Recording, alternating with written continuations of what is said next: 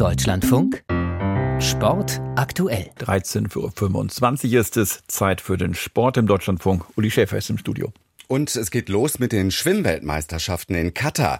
Da ging Florian Wellbrock heute im Freiwasser über die 10 Kilometer als Titelverteidiger an den Start und ging am Ende leer aus. Er verpasste eine Medaille. Christina Graf berichtet. Bisher ist es eine Weltmeisterschaft zum Vergessen. Im Wüstenstaat von Katar will den deutschen Schwimmern bisher nichts gelingen. Auch Vorzeigeathlet Florian Wellbrock enttäuschte über die 10 Kilometer im Freiwasser. Der Doppelweltmeister wurde mit deutlichem Rückstand von einer Minute und 37 Sekunden nur 29. Bundestrainer Bernd Berghahn. Er ist fix und fertig, ja. Also er kann sich das auch gar nicht erklären und äh, ist natürlich verzweifelt. Das Wasser im alten Hafen von Doha ist kalt, knappe 20 Grad. Dazu kommt Wind. Vielen bereitet das Probleme. Immerhin, Oliver Clement kam damit besser zurecht. Er wurde Elfter, konnte seine Bronzemedaille aus Fukuoka im vergangenen Jahr aber auch nicht bestätigen. Weltmeister wurde Wellbrocks langjähriger Konkurrent, der Ungar Christoph Raschowski.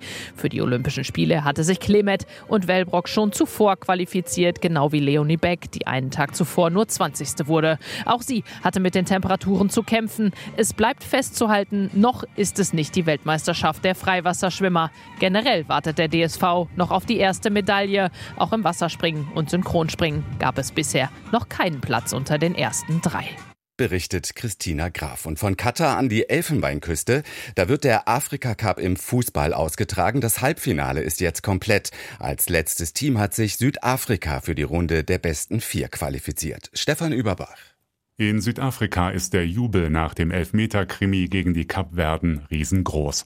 Zum ersten Mal seit 2004 steht die Nationalmannschaft Bafana Bafana damit wieder im Halbfinale einer afrikanischen Fußball-Kontinentalmeisterschaft. Am Ende der regulären Spielzeit hatte es 0 zu 0 gestanden. Die Verlängerung blieb ebenfalls torlos. Im anschließenden Elfmeterschießen wurde dann Südafrikas Torwart Ronwen Williams zum Helden des Abends. Der Mannschaftskapitän konnte gleich vier Strafstöße der sogenannten blauen Haie von den kapverdischen Inseln abwehren. Er habe sich speziell darauf vorbereitet, sagte Williams nach dem Spiel. Sein Smartphone sei voll mit Videos von Elfmetern aus aller Welt. Im Halbfinale trifft Südafrika am kommenden Mittwoch auf Nigeria. Die Elfenbeinküste spielt gegen die Demokratische Republik Kongo. Zum Wintersport jede Menge los, natürlich auch an diesem Wochenende.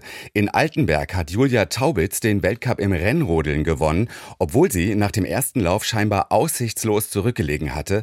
Aber genau wie gestern Max Langenhahn profitierte sie im zweiten Lauf von den besonderen Wetterbedingungen in Sachsen in Altenberg. Da ging sie nämlich anders als im ersten Lauf ganz früh an den Start und weil die Bahn wegen der warmen Temperaturen immer langsamer wurde, kam keine Konkurrentin mehr an die Zeit von Julia Taubitz heran. Also ich glaube, von Platz 23 auf, auf 1 äh, hätte ich nicht gedacht. War halt ein Wetterrennen. Ähm, klar, Sieg ist schön, aber da freut man sich nicht so sehr drüber, wie wenn es jetzt ähm, Kaiserwetter wäre. In der Teamstaffel belegte Deutschland Platz 5, der Sieg ging an Lettland. Bei den Bob-Europameisterschaften in Segulda in Lettland haben die deutschen Frauen einen Doppelerfolg gefeiert. Laura Nolte gewann mit Nele Schuten den Titel im Zweierbob vor dem Duo Kaliki und Galanda. Ich bin froh, dass es endlich Klick gemacht hat, irgendwie auf der Bahn hier auch. Die Startzeiten stimmen und dann kann man auch gewinnen. Ja, mit Regen hatten heute die Skispringerinnen beim Weltcup in Willingen zu kämpfen. Den Deutschen fehlten am Ende einige Meter zum Sprung auf das Podium. Die Bilanz ist trotzdem ganz positiv. Volker Hirt berichtet. Auf Katharina Schmid ist Verlass. Gestern dritte, heute sechste, damit beste Deutsche. Und mit Selina Freitag als zehnte landete eine weitere deutsche Springerin in den Top Ten. Es geht aufwärts für das deutsche Frauenteam in der bisher relativ enttäuschend verlaufenden Saison. Den Sieg in diesem zweiten Weltcup-Springen in Willingen holte sich Silje Opset aus Norwegen mit der größten Tagesweite von 150 Metern. Und zum Schluss noch die Meldung, Slalomfahrer Linus Strasser hat beim Weltcup in Chamonix das Podest verpasst. Der Weltcup läuft noch. Das vom Sport an dieser Stelle. Ich empfehle aber noch unsere lange Sendung und zwar Sport am Sonntag dann ab 19.10 Uhr.